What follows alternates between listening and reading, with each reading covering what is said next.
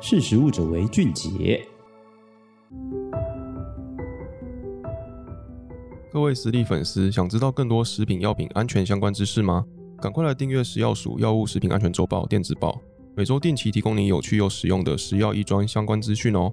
订阅网址请搜寻食药署便民服务专区订阅电子报。以上广告由食药署提供。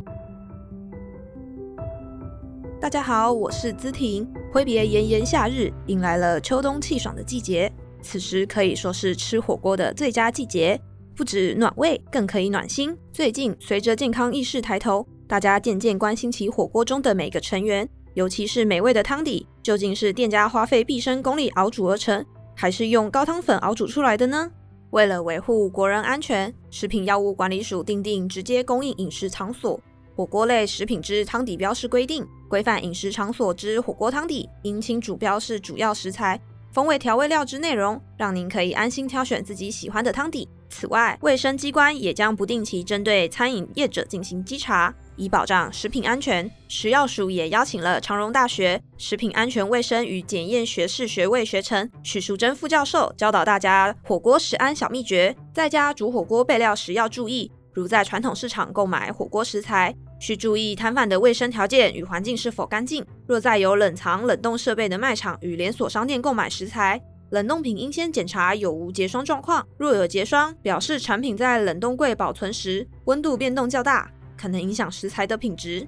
外出吃火锅要注意海鲜类火锅料是否放在冷藏区域确实保鲜，生熟时的夹子是否确实分开并定期更换。最后，许淑贞副教授也提醒。很多人在煮火锅时会一次放入大量的配料，容易吃到没有熟的食品。建议可以将火锅汤先煮滚，再分批放入食材，以确保全部煮熟。吃完了火锅，让我们来了解一下在豆花甜汤中常见的配料——粉桂。粉桂是一种传统制品，最早出现于福建漳州一带。相信有很多人会疑惑，为什么市售的粉桂都会呈现鲜艳的黄色呢？食药署邀请国立台湾海洋大学食品科学系王尚达副教授来为大家解答。这种颜色主要来自于两个来源：人工色素黄色四号，或是天然色素三之子。王副教授解释，市面上大量批发制作的粉桂颜色来源多是使用人工色素，主要原因是制成控制稳定、产品标准色度好掌握等特性。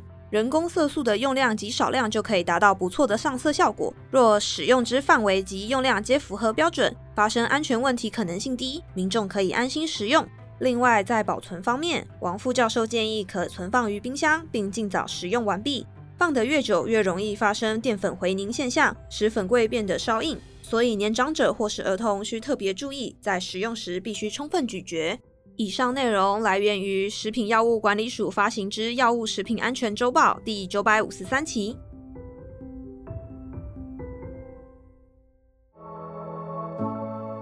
识时务者为俊杰。